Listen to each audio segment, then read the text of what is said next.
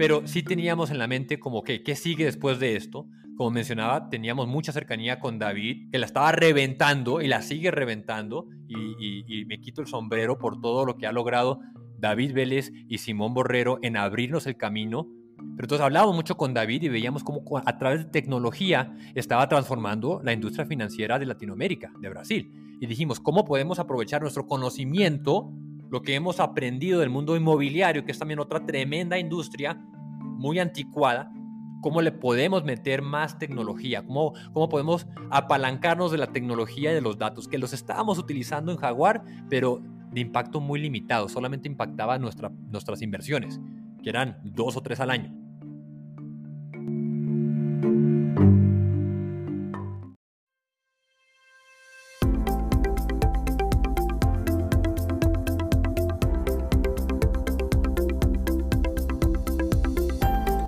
Bienvenidos a Creando Latam, un podcast donde conversamos con emprendedores e innovadores de Latinoamérica para conocer sus historias y a través de ellas inspirarte a seguir tus ideas.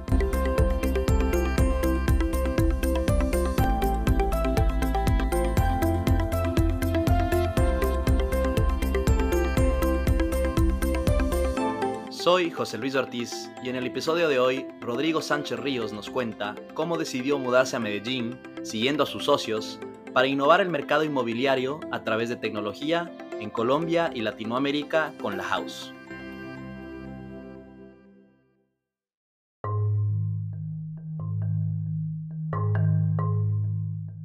La compra y venta de inmuebles en Latinoamérica sigue un modelo muy tradicional, basado en intuición, experiencia empírica, y con decisiones que rara vez se basan en datos.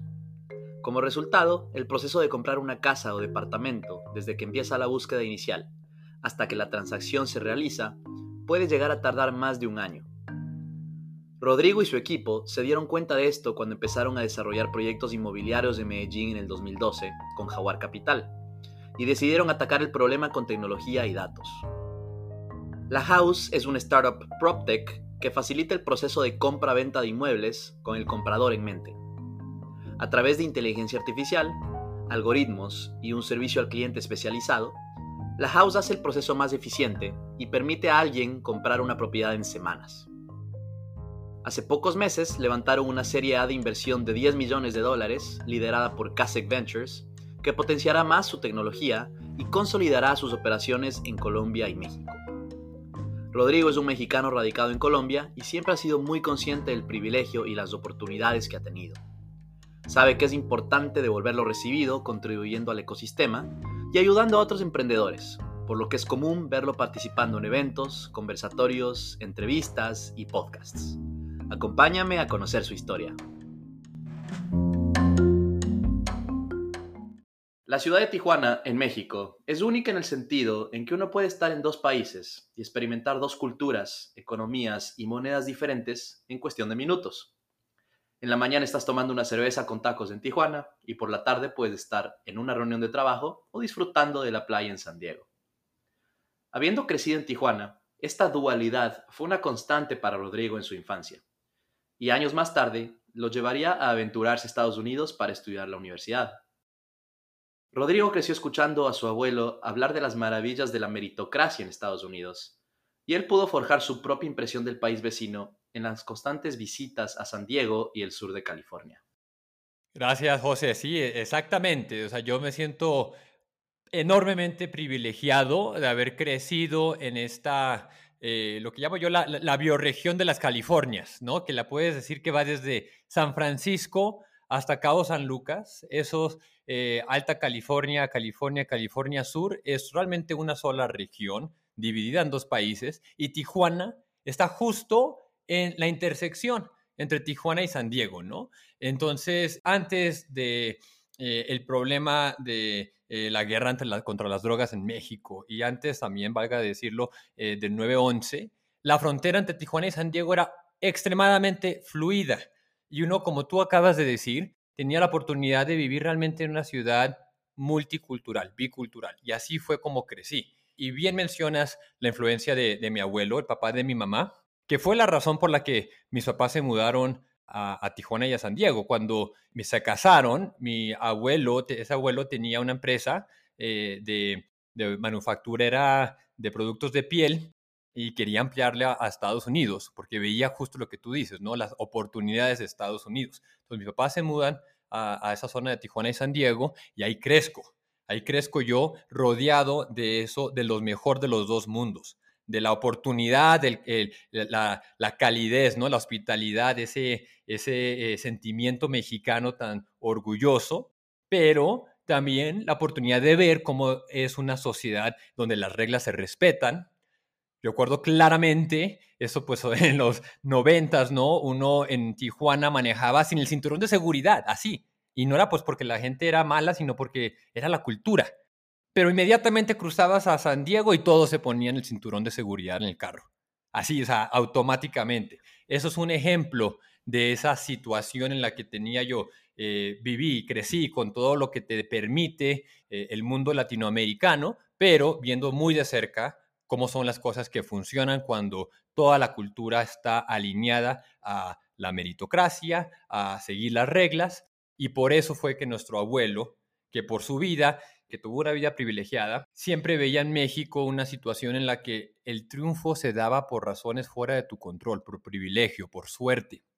Mientras que en Estados Unidos, obviamente hay mucho de eso también, pero por lo menos existía la oportunidad de meritocracia y nos impulsaba mucho a hacer nuestra vida, nuestro crecimiento personal y profesional en Estados Unidos para luego regresar y tener nuestro impacto en México tuve el privilegio de tener un hermano mayor que en muchos sentidos fue mi modelo a seguir.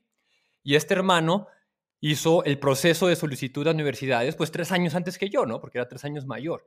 Y eso me dio a mí la oportunidad de eh, entender ese proceso tan crucial que la mayoría de los adolescentes americanos entienden el, el, nivel de rigor y los papás lo saben y por eso inculcan en los niños la preparación y el SAT, etcétera, pero en México no.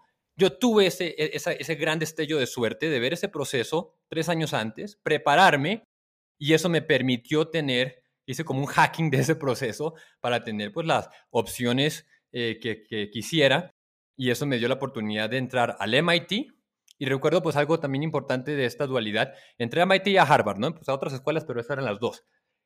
Y cuando fui a visitar, en Harvard sentí un ambiente en el que lo que se respiraba era privilegio, lo que se respiraba era ese sentido tipo mexicano de lo que importa es de dónde vienes, tu apellido, etc. Y fui a, fui a MIT, que está cruzando la calle en Cambridge, y ahí totalmente lo contrario. Ahí nadie preguntó quién era, ni quién e, son mis papás, ni nada.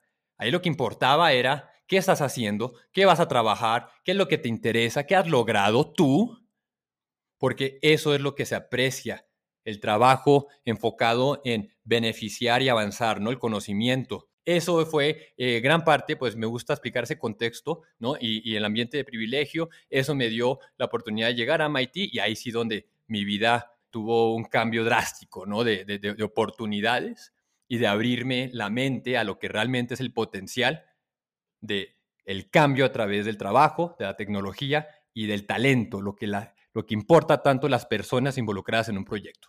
Llegaste a Boston, MIT a los 18 años. Me parece increíble esa comparación que haces entre estas dos pues, grandes universidades, entre las mejores del mundo, eh, que están en una misma ciudad, pero tienen eh, culturas y tienen mundos tan diferentes. ¿Cuáles fueron tus impresiones en este nuevo mundo en Boston a los 18 años?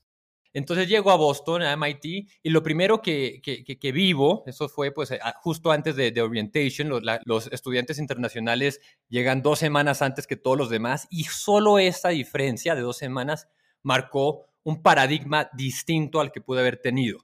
Porque también es importante mencionar que pues en ese mundo la comunidad internacional es aún más eh, brillante, es aún más, porque hay unas cuotas, entonces aceptan a mucho menos eh, internacionales que a los gringos y también pues valga es importante mencionarlo, la mayoría de los internacionales que eh, aplican, que, meten solicitud a escuelas vienen de un contexto de privilegio también. Entonces son personas que han tenido toda la vida y, eh, estoy generalizando, y, tienen una, un legado espectacular, una confianza espectacular. Y eso ayudó muchísimo a mí, pues, porque yo llegué con una actitud de que, bueno, pues era bueno, ¿no? Me iba bien en la escuela, tenía un legado de, de, sobresalir, ¿no? De overachiever.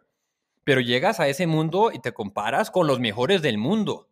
E, entonces, eso, eh, solamente eso me abrió el horizonte. Primero, me hizo ver que, que, que, tengo yo la capacidad, porque afortunadamente, pues ya, entonces ya mi, mi peer group con lo que, contra me, que me comparaba, que también pues era inmaduro, tenía muchas, que aún tengo, ¿no? Inseguridades, me gustaba compararme siempre, era soy muy competitivo.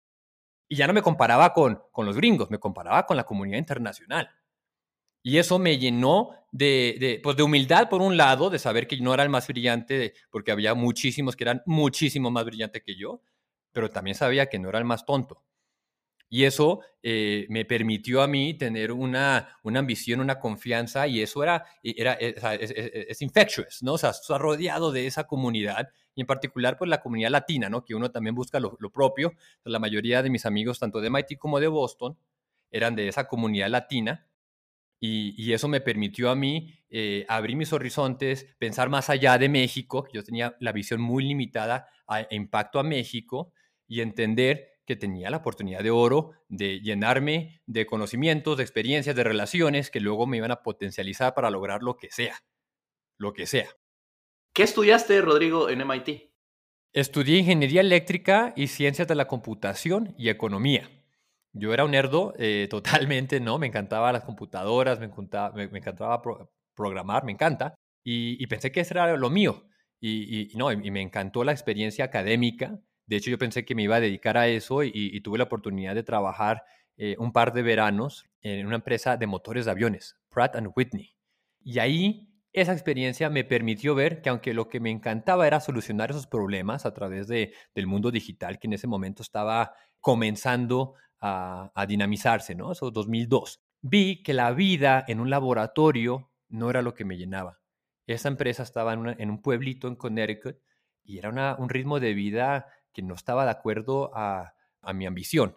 No estaba, no me sentía cómodo en un ambiente en que la gente trabaja de 9 a 5 y se va a la casa y ya. Y así fue que utilicé el conocimiento de la ingeniería para potencializar mi capacidad de resolver problemas, pero comencé a ver otras oportunidades. En el 2006, cuando te graduaste de MIT, ya tenías claro que la ingeniería, así directamente, un trabajo muy técnico en ingeniería no, no era lo tuyo.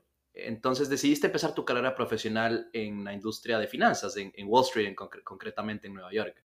¿Por qué tomaste esa decisión y te aventuraste en una industria que tal vez a primera vista parecería poco convencional para un ingeniero?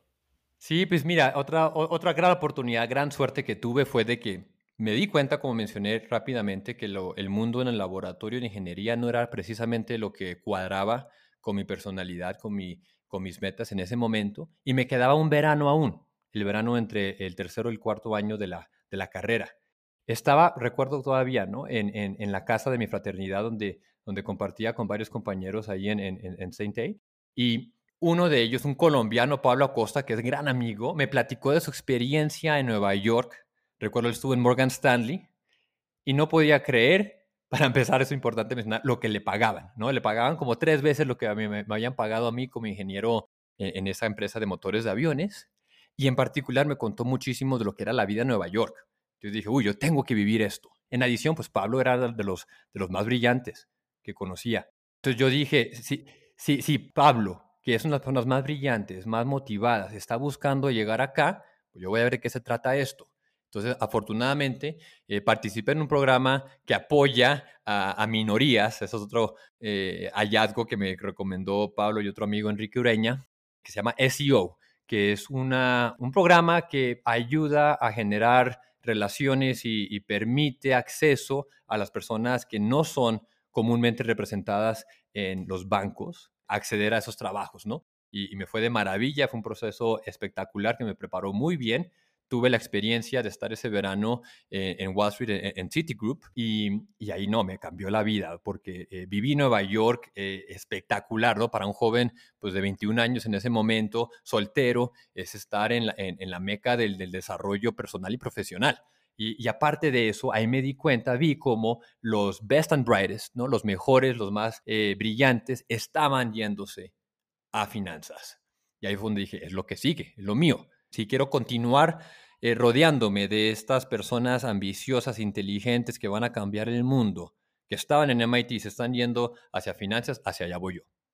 Te graduaste y entraste a Lehman Brothers, ¿verdad?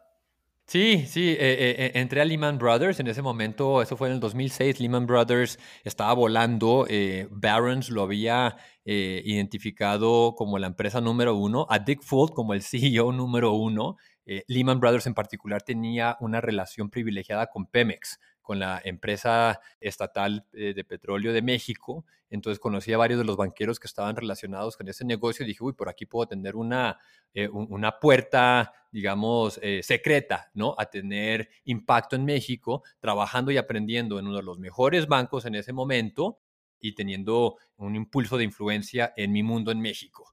Y así fue que entré a Lehman, fueron dos años espectaculares, eh, de mucho aprendizaje, mucho dolor también, pues porque el primer año fue espectacular, pero el 2008 fue muy difícil. Y yo te iba a decir, estabas trabajando en Wall Street durante la crisis financiera del 2008, ¿no? Lehman Brothers fue uno de los primeros, o el primer banco en quebrar en el, en el 2008. Eh, ¿cómo, ¿Cómo, fue esa debacle? Cuéntanos un poco, ¿cómo se veía desde adentro? Eh, la, la, primera debacle grande fue, fue Bear Stearns, eso fue como el, el gran, eh, ¿no? Como campanazo, pero sí, el Lehman fue, pues fue, fue, fue el, la gota que derramó el vaso. Eso, yo salí de Lehman el 11 de julio del 2008 y Lehman Brothers eh, cayó en bancarrota ese septiembre, es decir, dos meses después. Entonces, no, me tocó lo más duro, me tocó ver cómo fue que, el, proyecto de compañía que se había construido en Lehman Brothers, que yo pues participé muy poco, ¿no? Estuve dos años, pero eh, Lehman era una de las empresas, si no me equivoco, la empresa número uno en índice de propiedad de los empleados, es decir, que los empleados eran dueños de la empresa, porque era algo que el líder, Dick Fuld, eh, privilegiaba mucho. Él decía, tienes que tener todos los huevos en esta canasta para que yo esté eh, seguro de que crees en Lehman Brothers. Entonces, para ascender de puesto, te tocaba mantener la inversión, recibir tus bonos en acciones de Lehman Brothers. Me tocó, me tocó ver a personas de 60 años que tenían la vida arreglada porque tenían un patrimonio, ellos pensaban, ¿no? De, de 20, 30 millones de dólares, desaparecer. O sea, en, el transcurso de 12 meses, pensar que te vas a, jubilar con un patrimonio de 20 millones y, de repente tienes cero. Es que no,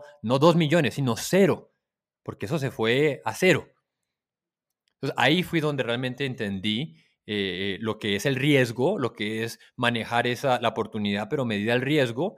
Y, afortunadamente otro privilegio, pues tuve ese good timing de, de, cambiar a, un fondo de inversión, eh, los llamados private equity, eh, eh, fondo Lindsay Goldberg, que es un fondo de, 14 billones de dólares, que justo acababa de cerrar a principios de 2008 un, un, fondo, es decir, que tenía, tenía lo que le llaman pólvora para disparar, 5 billones. Entonces, tiene 5 billones de dólares, el mundo cae eh, en la crisis, entonces todo está en descuento, era una locura, una locura de comprar e invertir, hicieron una, pues unas inversiones que la sacaron del estadio completamente, ¿no? Y fue mucho trabajo, mucho aprendizaje. Eh, le tengo mucho aprecio a Lindsay Goldberg porque ahí conocí uno de los mejores amigos, Adam Nelson, a través del cual conocí a mi esposa, Steffi, que tuvo un tremendo cambio eh, en mí. Pues de hecho, eh, Adam fue que principalmente me cambió de ver y me hizo ver, pues cuando, pues, es muy común, ¿no? De que acabas tus años de asociado eh, de, private equity y vas a hacer el MBA y regresas. Ese es como el caminito del éxito.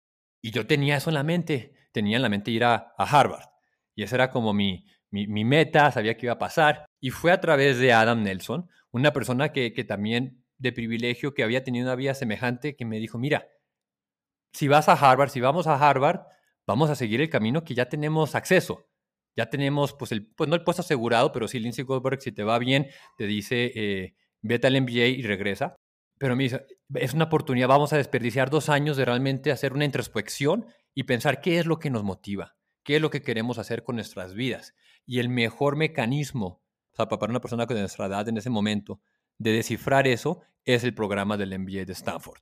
Y así fue, por esa eh, semilla que plantó, él fue a, a Stanford. Yo me tomé un año sabático entre Lindsay Goldberg y el NBA porque estaba cansadísimo. Había, como mencioné, conocido a, a quien es ahora mi esposa, pero ella no hablaba español. Y cuando conocí a mis papás en México fue un desastre, porque yo pensé que mis papás hablaban inglés y se les había olvidado. Y eso dije, no puede ser. Eh, o sea, pues yo quiero que mis hijos hablen español. Y, y entonces nos fuimos un año sabático a España, que fue un año de maravillas. Y entonces pasamos ese año en España y regreso al MBA ah, gracias al impulso de Adam y otros compañeros y me meto de lleno a Stanford. A descubrir. Y esto fue en 2012, ¿verdad? Eso fue eh, en el 2011. Yo entré a Stanford en el 2011. Rodrigo, eh, muy, muy interesante la historia y, me imagino lo, cansado que terminaste después de tantos años en Wall Street. Esa pausa en España debe haber sido lo mejor. Wall Street y Stanford deben ser como dos mundos casi que totalmente opuestos. Por un lado, en New York tienes a una industria tradicional, establecida, con oficinas en rascacielos, reuniones en saco y corbata. Y por otro lado, en el otro extremo del país, en Palo Alto, donde queda Stanford, tienes una cultura de emprendimiento y de tecnología que siempre está retando el status quo, siempre está innovando. ¿Cómo fue ese primer semestre en Stanford apenas llegaste? ¿Fue un mundo totalmente nuevo para ti?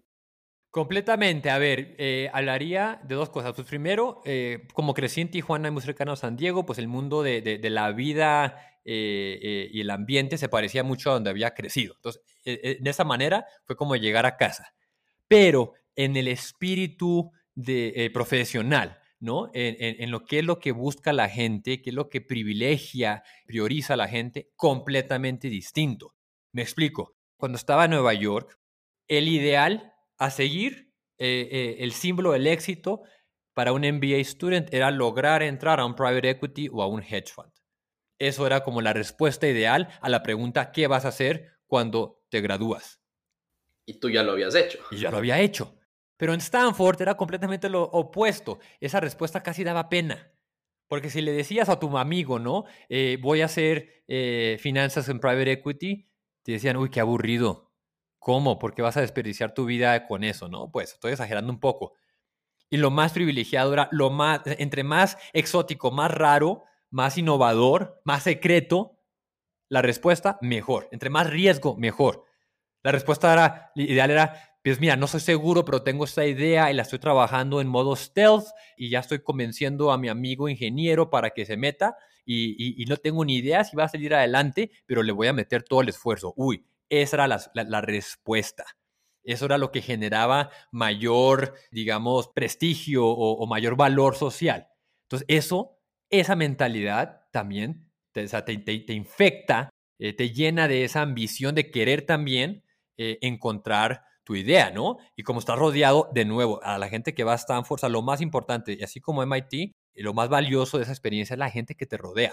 Y así fue como en ese mundo, también la comunidad latino, conocí a, Tomás y a Jerónimo Uribe, mis socios, y a través de esa relación fue que nos empezamos a preguntar dónde era donde podríamos tener más impacto. Ellos son colombianos, afortunadamente me convencieron a mí y más importante a mi esposa, ¿no? De, eh, de visitar Medellín y eso otra vez me cambió la vida. Estoy hablando ya de la casa, hoy ahorita estoy hablando desde la casa que construí en Medellín y me gusta bromear que tengo cinco hijos paisas.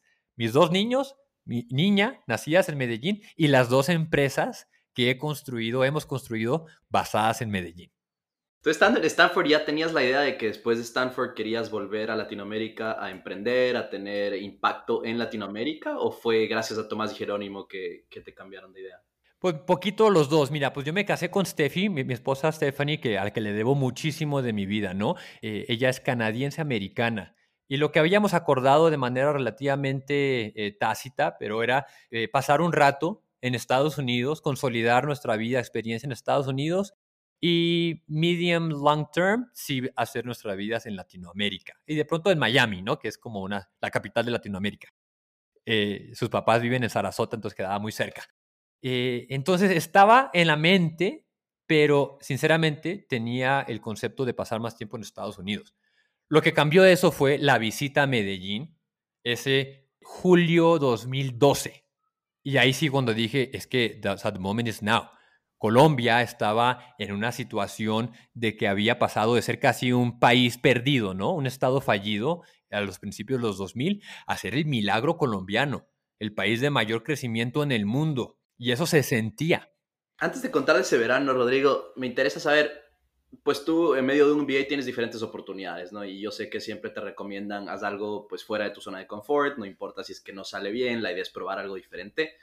pero tienes muchas opciones para probar algo diferente, ¿no es cierto? Incluyendo, imagino, trabajar en algún tipo de startup o en Facebook o en Google mismo, ahí en, Silicon Valley. ¿Cómo te convenciste o te convencieron tan rápido de dedicar el verano a, irte a Medellín? A ver, sí, buen punto. Eso, eso también habla, pues yo, yo, yo, tengo una mente meramente financiera y todo es oportunidad y riesgo, ¿no? Eh, y, y, qué pasa? Pues yo con el haber estudiado ya en MIT, el haber tenido ya la experiencia de banca y de, y de finanzas, o sea, de private equity, eso ya me abría muchas puertas en Estados Unidos. Ya era un validador que sabía yo que si quería, podía aprovechar y, hacer la solicitud. Viniendo de Stanford, pues tienes acceso a, casi cualquier trabajo en Estados Unidos y sabía que tenía una alta oportunidad de lograrlo.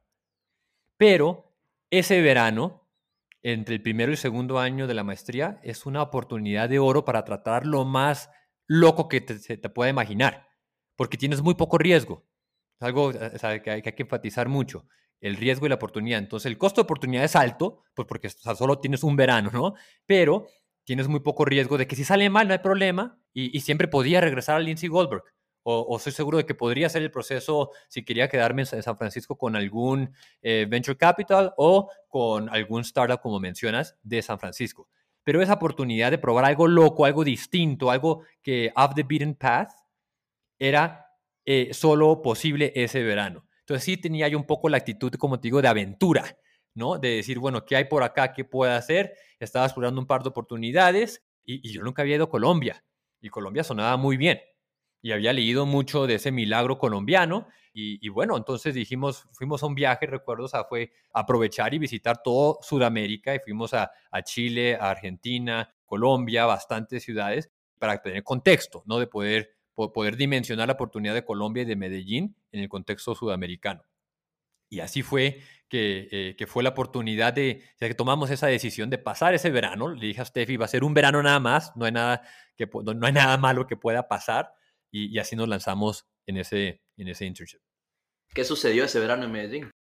No, pues o sea, para poner en contexto, éramos Tomás y yo, pues buscando las oportunidades de desarrollo inmobiliario. O sea, de, lo que construimos fue una tesis de inversión apalancada en el crecimiento de la clase media, media baja de Colombia, que por primera vez tenía acceso a discretionary consumption, a, plata que le sobra, entre comillas, y, y que ya puede decidir si la gasta en educación, en entretenimiento, en salir con su familia. Entonces dijimos, vamos a proveerle de espacios físicos que le permitan seguridad y tranquilidad en la toma de esas decisiones con su nuevo capital para invertir, su nuevo capital para, para consumo. Y así fue que nos fuimos a dar una vuelta por todo Colombia, muy basados en datos y analíticas desde el comienzo. O sea, teníamos la visión de traer las mejores prácticas de inversión, que era lo que había hecho yo en Lindsay Goldberg. Yo dije, vamos a hacer el proceso de debida diligencia como Dios manda, llenarnos de datos y dejar que los datos nos vayan guiando. Y es algo que va muy en contraste con la manera de tomar decisiones inmobiliarias, pues todavía, ¿no? En Latinoamérica y muchas partes del mundo eh, donde no existen esas estructuras institucionales. La gente toma decisiones con la intuición, mientras nosotros dejábamos todos los sesgos aparte y dejábamos que los datos nos guiaran. Y así armamos un portafolio de oportunidades ese verano y nos pusimos a, a conseguir plata, yo mucho lo que hice fue eh, hacer fundraising eh, y lo que cambió, lo, que hizo posible a Jaguar Capital fue haber convencido a una profesora, nuestra profesora de Real Estate Private Equity, que era profesora de Stanford, ahora es profesora de Harvard, Nori Gerardo Leeds, que dijo, yo quiero estar en este negocio, la llevamos a Colombia, la, le enseñamos lo que estábamos viendo y dijo, sí, aquí hay mucho potencial, I'm all in.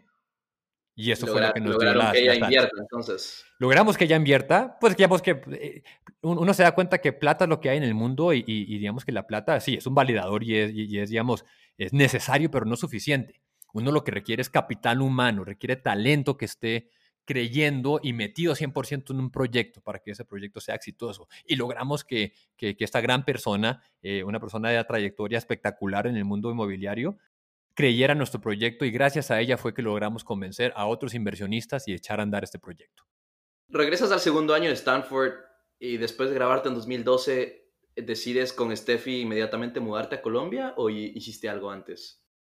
Sí, a ver, eh, todo el segundo año eh, pues era como part-time student y full-time eh, entrepreneur, ¿no? Pues porque eh, estaba aprovechando de que yo estaba en San Francisco, eh, tenía muchas reuniones con, con inversionistas y, y estábamos, pues, estaba Tomás on the ground, buscando las oportunidades, consiguiendo controlar, pues, tierra, porque éramos desarrollo, y, yo estructurando los materiales, haciendo análisis de los datos y, y, buscando inversionistas junto con Ori. Tuvimos muchas reuniones. Y, así fue. No dormías entonces. No dormí, no, nada, nada. Y, sí, o sea, eh, eh, pues la vida es, un, eh, es una constante decisión de priorizar, ¿no? Que uno que quiere en cada momento decirle no a muchas cosas. afortunadamente eso también daba mucha claridad, el tener muy claro ya lo que estaba sucediendo con el proyecto de Jaguar Capital me permitía priorizar muy bien qué clases tomar, qué relaciones aprovechar en, en, ese segundo año de Stanford.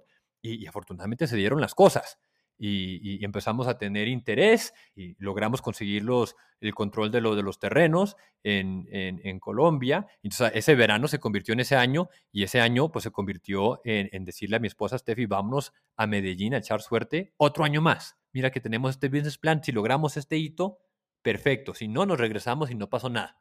Te mudaste a Medellín, entonces apenas graduado de la... Se mudaron a Medellín apenas Nos mudamos permanentemente a Medellín en, julio 2013 y, Medellín era muy distinto a lo que es ahora, ¿no? O sea, afortunadamente lo que, lo que identificamos de esos patrones de, crecimiento de la clase media, ese espíritu eh, de eh, lograr y trabajar para salir adelante en la vida, se, eh, se materializó y, afortunadamente hoy Jaguar Capital es una empresa que ha invertido eh, ya más de 350 millones de dólares, tiene un equipo espectacular de 25 personas en, eh, en, la matriz y ha desarrollado ya pues digo esos proyectos en los que cada uno han sido una fábrica de empleo y tiene pues indirectamente en cada una de las entidades que hemos desarrollado, centros comerciales, proyectos residenciales, proyectos industriales, a más de 300 personas empleadas.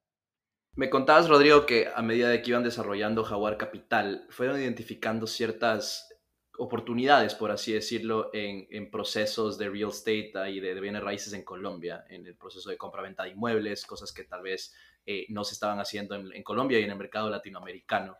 Y estas oportunidades luego les llevaron a empezar justamente la house, que es, es lo que lideras ahora. Cuéntanos un poco más de cómo fue ese desarrollo de Jaguar y cómo descubrieron estas oportunidades. Claro, José. Mira, nosotros en Jaguar Capital desde el comienzo teníamos claro que íbamos a hacer las inversiones siempre nutridos de datos y tecnología, es decir, armarnos de bases de datos demográficos, de consumo, de tendencias eh, de crecimiento, de inversión en infraestructura y desplegarlas todas en nuestra propia herramienta para que podamos visualizar los datos y tomar la, la mejor decisión de dónde invertir. Y así fue que comenzamos, pero rápidamente nos dimos cuenta que nuestra propia decisión de inversión se parecía mucho a la decisión de toda familia que tiene que decidir dónde vivir, dónde comprar casa. La compra de una casa es algo que está muy relacionado a, digamos, el, desarrollo personal en Latinoamérica. Entonces existe mucha, eh, mucho apego psicológico a la inversión inmobiliaria y en particular a, ser dueño de tu propia vivienda. Y eso, esa misma tendencia la vimos nosotros como desarrolladores de proyectos de vivienda, en el que nos dimos cuenta de que no existía en el mercado colombiano y en toda Latinoamérica un gestor del riesgo principal de un desarrollo inmobiliario, que es voy a poder vender a qué precio y a qué velocidad. Si yo tengo algo que me permita identificar con certeza esas, e, e, esas variables, yo puedo controlar muy bien y decidir si es buena, buen desarrollo o no. Y no existía. La mayoría de los desarrolladores, y no se puede decir todos, tomaban la decisión a punta de, su instinto, a punta de lo que sentían, iban a ver un lote, un terreno, y decían, sí, aquí, aquí cabe un apartamento, o sea, una torre de 30 apartamentos, porque lo siento, porque mi experiencia me dice. Y muchas veces tenían éxito, pero muchas veces no.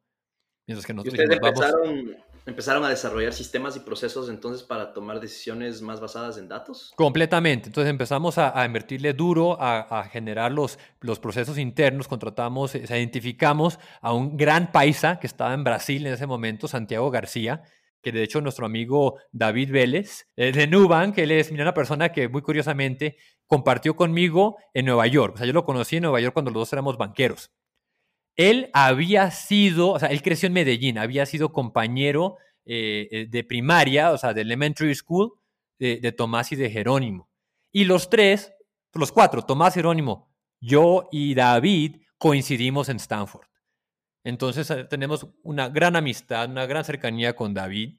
Y David fue quien nos identificó el talento en Santiago García. Yo, ojo que aquí hay un país en Brasil que la está reventando. No sé si lo necesitan, pero si no lo contratan ustedes, lo contrato yo. Así nos dijo. Tío, no, pues consigamos ese tipo. Ah, y se quería regresar a Medellín. Y así fue que, que, afortunadamente, como te digo, mi vida es una, una historia de, de, suerte, de privilegio y suerte, y soy muy agradecido.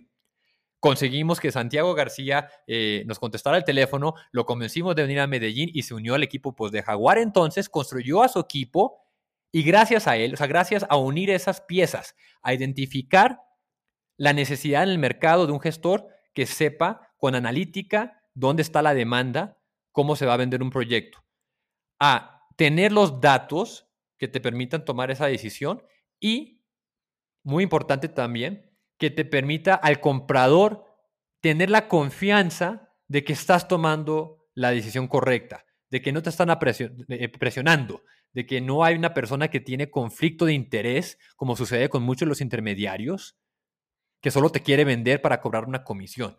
Unificamos todas esas piezas, ¿no? El equipo que construyó Santiago y estos insights, y así fue que lanzamos la house. Primero, lanzamos otro proyecto. Nosotros creíamos que, eh, que el interés iba a estar más del lado del desarrollador. Y lanzamos un MVP que se llamaba Encuentra tu proyecto, ETP y le dijimos, vamos a, ir con, eh, con, desarrolladores a mostrarles esto, y les encantaba, pero no había willingness to pay, que es muy importante también. El desarrollador eh, de vivienda nos decía, suena muy interesante esta herramienta, me encantaría usarla, pero pues no te voy a pagar nada. Mientras que nos dimos, cuando lo pusimos eh, abierto a los consumidores, tuvo una, un interés espectacular. dijimos, aquí hay product market fit, ensayemos esto y así fue como desarrollamos nuestro primer piloto y le cambiamos de nombre a La House. Aquí me parece importante pausar un poco y entender, y me, cuentas que identificaron estas, estas variables, estas cosas que, que, no se estaban haciendo bien o se estaban haciendo muy de manera intuitiva en Colombia, en bienes raíces. Y ustedes empezaron a implementar sistemas, a implementar procesos para tomar estas decisiones más basadas en datos, pero inicialmente esto era pues para uso de Jaguar Capital. Yo creo que aquí vale la pena entrar en detalle porque muchas veces, y esto he hablado con, con otros emprendedores en el podcast, como por ejemplo Maya, uno puede identificar, ¿no es cierto?, esas oportunidades, pero el pasar de eso a en verdad empezar un startup o empezar algo que ataque esas oportunidades, yo creo que es un poco lo más difícil. Cuéntame entonces más en detalle cómo pasaron ustedes de identificar esto e implementarlo para Jaguar a decir, ok, vamos a hacer un spin-off que pues eventualmente va a ser la house. En Jaguar Capital teníamos claro eh, la oportunidad y la estábamos ejecutando y, tenía un perfil de riesgo y de retorno satisfactorio, pero sabíamos que no iba a ser un mecanismo pues, que nos permitiera multiplicar por 10 o por 100 el capital invertido, ¿no? Afortunadamente nos ha ido muy bien, nos ha ido muy bien y, te digo, fue, fue suerte de, empezar en el momento indicado y, y, todo. Pero sí teníamos en la mente como que, ¿qué sigue después de esto? Como mencionaba, teníamos mucha cercanía con David, que la estaba reventando y la sigue reventando y, me quito el sombrero por todo lo que ha logrado David Vélez y Simón Borrero en abrirnos el camino. Pero entonces hablábamos mucho con David y veíamos cómo a través de tecnología estaba transformando la industria financiera de Latinoamérica, de Brasil. Y dijimos, ¿cómo podemos aprovechar nuestro conocimiento, lo que hemos aprendido del mundo inmobiliario, que es también otra tremenda industria muy anticuada, cómo le podemos meter más tecnología, cómo, cómo podemos apalancarnos de la tecnología y de los datos, que los estábamos utilizando en Jaguar, pero de impacto muy limitado, solamente impactaba nuestra, nuestras inversiones, que eran dos o tres al año. Y así fue que empezamos a pensar, ¿no? A, a, decir, ¿dónde está la oportunidad? Y sí, como, como mencionas tú, intentamos varias veces varios, varios conceptos, y ahí sí tomó el liderazgo total Jerónimo y él se puso la tarea, voy a encontrar la manera de poder sacarle provecho al tech stack que teníamos ya en Jaguar y a lo que estamos viendo que es un dolor, un dolor del desarrollador que no tiene quien le gestione ese riesgo de ventas, un dolor del consumidor que es tengo inseguridad, tengo desconfianza al tomar la decisión de dónde vivir en un momento tan importante, ¿no? Una, inversión financiera tan importante. Antes de avanzar un poco más con la historia, me contabas que empezaron con un MVP, ¿no es cierto? Encuentra tu proyecto. Esto es el caso de, muchos emprendedores. Empezamos con un MVP y si es que, digamos, eso nos valida la idea de negocio que tenemos, a veces sin ni siquiera mucha tecnología, entonces sabemos que es posible, eh, tal vez por ahí, eh, atacar una oportunidad de emprender. ¿Qué recomendaciones o tips puedes dar a los emprendedores que nos están escuchando que deseen empezar así, lanzando, probando a través de un MVP? yo recomendaría experimentar, o sea, lo, mejor es enemigo de lo bueno eh, lo importante es empezar a recibir feedback, feedback del mercado. Uno puede hacer todo el análisis de escritorio que quiera. Eh, pues Sam Sell, eh, uno de los inversionistas inmobiliarios más exitosos del mundo, tiene una frase que, es muy, que, nos ha impactado mucho, que es, o sea, detrás de un escritorio es un lugar muy peligroso para conocer al mundo. ¿no? Uno, uno cree que lee, uno cree que, que estudia y cree que entiende el mundo, pero no, toca eh, empolvar las botas, que es otro dicho de, de Doug Abbey, otro profesor de Stanford, que es decir, toca ir a la calle, caminar, ver tu mercado, entonces empieza a recibir esa señal, lanza un proyecto, lanza algo para recibir feedback. En nuestro caso, nosotros montábamos páginas web. Pues era, a ver, vamos a, asumir que, ya tenemos listo esto y pues el consumidor no va a saber. Si yo lanzo una página, etp.com, y digo en esa página, buscas casa, Buscas vivienda, asesórate de los mejores especialistas inmobiliarios que utilizan tecnología de datos para apoyarte en tu decisión. Y vamos a ver si pega, vamos a ver si se, registran correos y preguntarles qué es lo que necesitan. E, en lugar de construir algo y luego ver si, si, si, lo van a utilizar el usuario, es al revés. Pregúntale al usuario que le interesa comprar casa qué necesita, qué dudas tiene y construir las herramientas que solucionen eso. En ese momento que empezaron Encuentra tu proyecto como MVP, ¿los tres estaban dedicados a, Jaguar y a la House? ¿Cómo manejaron esa división de pues tener dos, empresas? Eh, eh, sí, o sea, los tres estábamos 100% en Jaguar Capital. O sea, la House nació dentro de, de, Jaguar Capital. De hecho, eh, pues nosotros somos unos optimistas, ¿no? de, naturaleza. Pero la oficina de, pues, de Jaguar Capital era un apartamento. Era, era una, un apartamento en Medellín lo adaptamos como, como oficina y tenía espectacular eh, ambiente. Y en el cuarto pues, de la empleada, ahí era la House Headquarters. Ya estaba Jerónimo, ya estaba Andrés Gaviria, eh, nuestro primer eh, contrato, pues empleador, ¿no? Empleado, perdón. Ahí estaba Santiago, el CTO, ya estaban montando las primeras líneas de código de lo que fue ETP, e luego la House. Cuando empieza a tener tracción, ahí ya fue que se mudan al apartamento, al, penthouse del mismo edificio, de la, misma torre. Estaba la house en el, penthouse y, estaba Jaguar Capital en el piso 14 y pues había una simbiosis muy bonita, ¿no? Pues porque sí, o eh, eh, la house apalancaba dentro del aprendizaje y la, estructura empresarial, back office, si lo quieres ver de esa manera, de Jaguar Capital. Entonces, hubo un bootstrapping inicial que ayudó mucho al lanzamiento eh, en Medellín y, así fue que comenzamos a crecer. Una vez lanzaron en Medellín, empezaron a generar tracción de manera inmediata. Fue difícil al inicio. Eh, ¿Cómo fueron esos primeros meses y primer año de, la house hasta que recibieron esta ronda semilla en el 2018? Sí, mira, cuando, cuando empieza a tomar eh, fuerza, ETP primero y le cambiamos ya, digo que eh, decidimos, vamos a invertirle. Aquí, Jerónimo, tú vas a liderar este proyecto y, le dimos un presupuesto, ¿no? O sea, a ver, esto es lo que, lo que le vamos a dedicar al experimento La House en Medellín. Y vamos a eh, establecer estos milestones. Y, pues de nuevo teníamos el, acceso a David, eh, con el que comparábamos muchas notas, le dijimos, mira, si, si logramos esto, crees que, va por buen camino, etcétera. Y, y, así fue como se lanzó, digamos, oficialmente la house y la independizamos como Dios manda, o hicimos una decisión corporativa, eh, etcétera. Y ahí empieza Jerónimo a ejecutar en Medellín, pues con, con, tropiezos y avances, pero afortunadamente muchos más avances que tropiezos, ¿no? Y, entonces eh, vemos que tiene futuro eh, eso fue en el 2017-2018, empezamos a tener contacto con personas dentro de la comunidad de Stanford, que como, como menciono, o sea, no me voy a cansar de decir que, pues que lo que hemos logrado no es producto solamente de nuestro trabajo, sino eh, de, gran privilegio que hemos tenido y es una responsabilidad. Empezamos a echarle mano de nuestras, eh, nuestros contactos en Stanford y en particular acabamos conectando con Pete Flint, una persona fundamental para el éxito de la house. Pete Flint es fundador de Trulia, eh, una de la empresa eh, de tecnología inmobiliaria en Estados Unidos, líder, que se eh, hizo merger, o sea, se fusionó con Zillow, y, ya es una empresa ahora billonaria, ¿no? De vale 7 billones de dólares.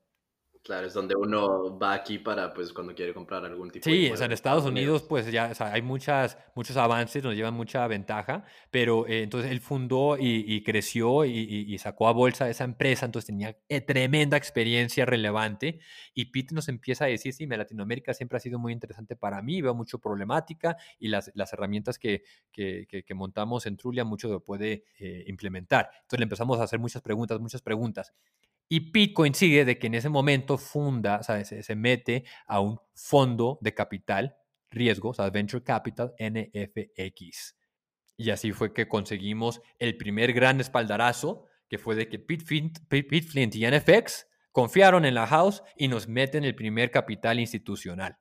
Y ya con eso, ahí sí empieza a crecer en forma, ¿no? Eh, porque eh, pues el capital es como oxígeno y, eso nos permite ya darle rienda suelta a todas las oportunidades que estábamos viendo y nos, eh, particularmente nos permite dar el salto de Medellín.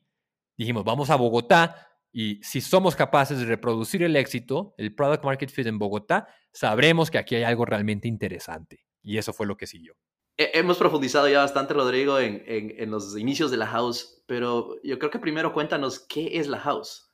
Pues la house es una empresa PropTech eh, es importante pues, dar e, e, ese sabor, ¿no? que es tecnología utilizada en el mundo inmobiliario, usa de forma inteligente esa tecnología para brindar una asesoría profesional para resolver la problemática de compra de vivienda. La house.com y la house.mx son unos buscadores asistidos inteligentes de vivienda si José quiere comprar casa en Medellín, vas a lahouse.com, te registras y a través de nuestros procesos, a través de nuestros algoritmos, a través de la manera en que tú nos das cierta información tuya y logramos perfilarte, identificamos cuáles son las mejores opciones de todo lo disponible del inventario, que lo depuramos, lo tenemos muy bien organizado, cuáles son las mejores viviendas disponibles para José en Medellín.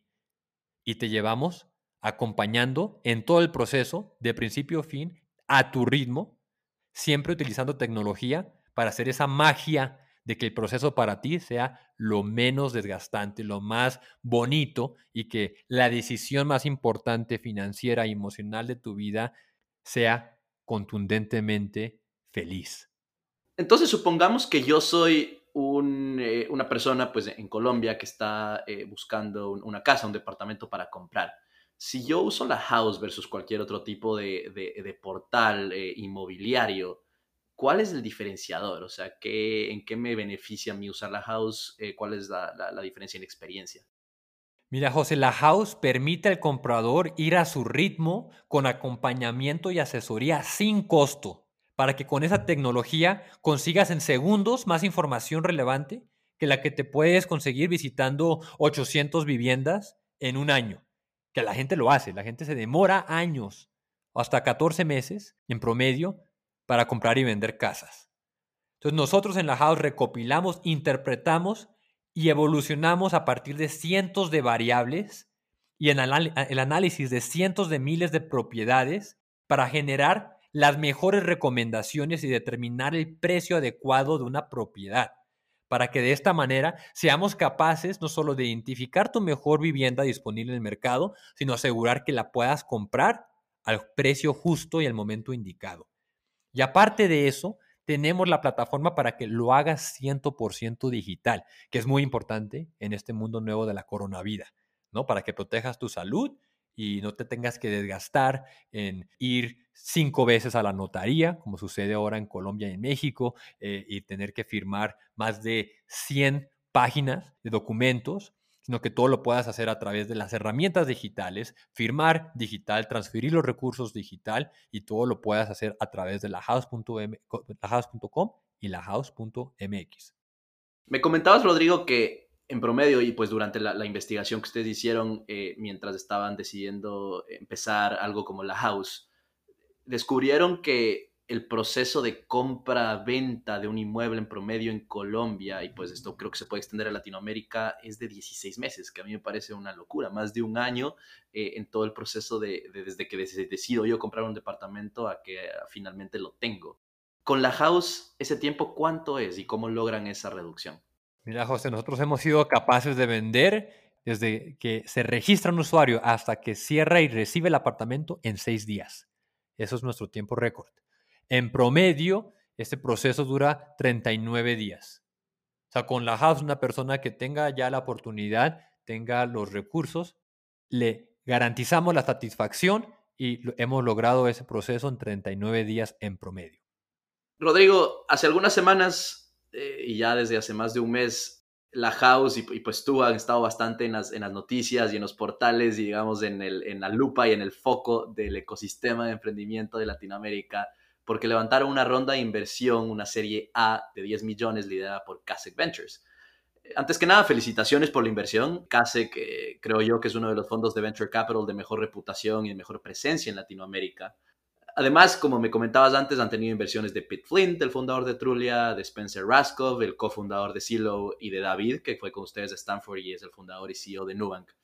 Entonces, un equipo de inversionistas All-Star que me imagino que todo emprendedor quisiera tener además de pues tratar de, usar sus, redes y, sus y su network para conseguir a estas personas, ¿qué criterios han seguido para escogerlos como tal, eh, a ellos y, a Case como inversionistas? ¿Y cómo esto les ha ayudado a empezar y a desarrollar la house?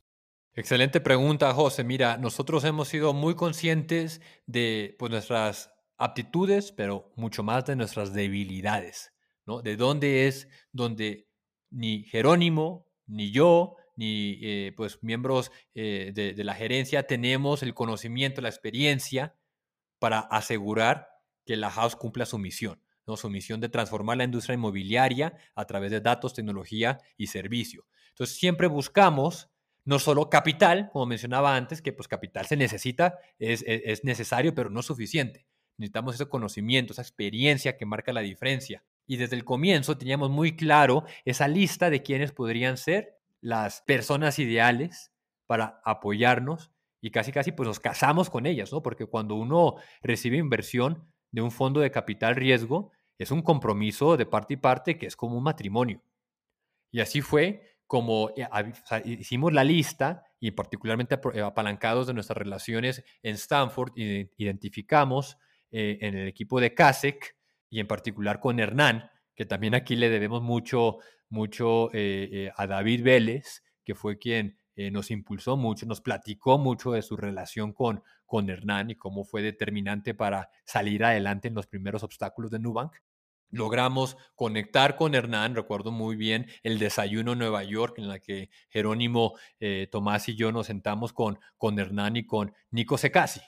Y ahí platicamos de nuestra, de nuestra visión, les preguntamos mucho de cómo fue el proceso de Mercado Libre, Vimos que había una afinidad completa en la manera de ver el mundo, en la manera de trabajar. Hernán es muy directo. Hernán, para darte un ejemplo, en ese desayuno, haz de cuenta que si tú pides un platillo de huevos revueltos, te va a decir Hernán, Rodrigo, ¿qué haces? ¿Por qué pediste huevos revueltos? Y tú te asustas un poco, ¿no? Y dices, uy, Hernán me está regañando. Y, le dices que Hernán, es que esos huevos revueltos están cocinados sous vide y tienen aquí una técnica espectacular y, y le meten una salsa que se demora 13 meses en preparar, etcétera y le da sus argumentos, te escucha y Hernán dice, ah, perfecto, señor, yo también quiero huevos revueltos. O sea, es como su, su, su emo. Y esa manera... Analítica al 100. Es, sí, analítica, directa, abierta, no, o sea, nada de, de, de sugarcoating. Y obviamente, pues su, el éxito de Mercado Libre que speaks for itself, ¿no? Eh, entonces, esa experiencia, la validación de David y esa comunicación tan abierta, directa, que es muy de acuerdo a, la manera en la que trabajamos eh, Jerónimo eh, y yo, así fue que dijimos, no, pues esos son los que son. Y así fue como afortunadamente eh, logramos establecer ese vínculo, esa relación con CASE, que la desarrollamos y afortunadamente muy orgullosos, muy privilegiados de haber tenido esta ronda de inversión de 10 millones de dólares lideradas por, por Ventures, en la que también participan de nuevo NFX, Pitflint, y, y se monta al bus A-Crew Capital, que también es otro grupo espectacular que eh, los conocimos a través de Pete.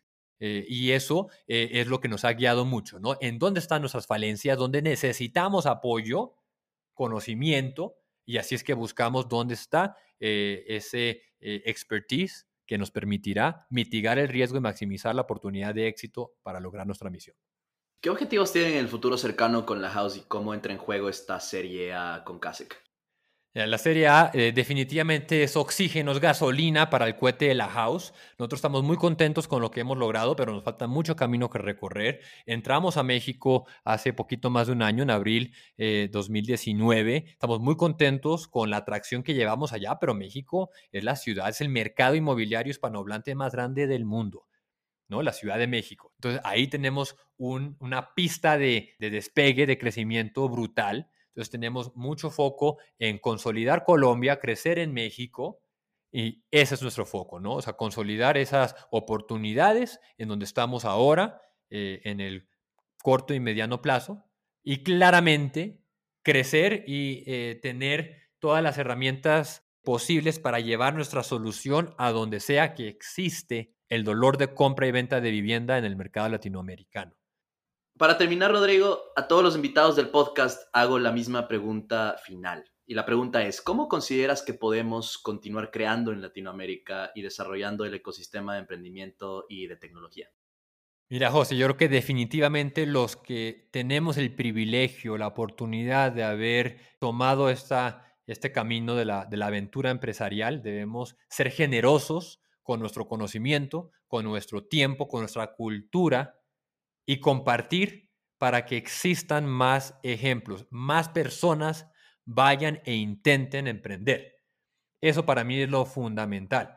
Yo por eso soy muy consciente de, la responsabilidad, ¿no? La tremenda responsabilidad. Entonces, lo que necesitamos para desarrollar ese tremendo ecosistema que le tengo mucha fe, si algo estoy convencido es de que en Latinoamérica tenemos el potencial, el talento humano para ser líderes en el mundo en esta innovación, ¿no? en, la economía digital. Necesitamos generar esa confianza. Lo mismo que yo viví cuando llegué a MIT, que no tenga que ser solamente ese uno, eh, o sea, ese único mexicano y colombiano que viva eso al año, sino que nosotros seamos capaces de compartir esa ambición, ese impulso por eh, cambiar el mundo y por intentar y dar todas las herramientas, porque va a haber muchos fracasos.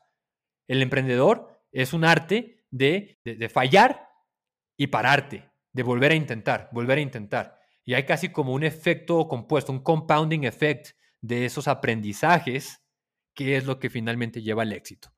Y eso es lo que yo creo que es lo, fundamental que todos nosotros eh, compartamos y por eso estoy muy orgulloso de participar en este podcast Creando la TAM. Este fue Rodrigo Sánchez Ríos con la historia de la House. Él y la House desarrollan y aportan al ecosistema de emprendimiento de la región, compartiendo su experiencia y ayudando a generar conexiones. Creando la TAM busca dar a conocer estas historias y experiencias para que más gente en Latinoamérica se anime a emprender. Si te gustó este podcast, por favor compártelo con tus colegas, amigos o familiares y síguenos en Spotify, Apple Podcasts y en nuestras redes sociales. Para mantenerte al tanto de las noticias del ecosistema de startups y tecnología en Latinoamérica, te recomiendo escuchar el podcast En Contexto. Nos vemos en un próximo episodio.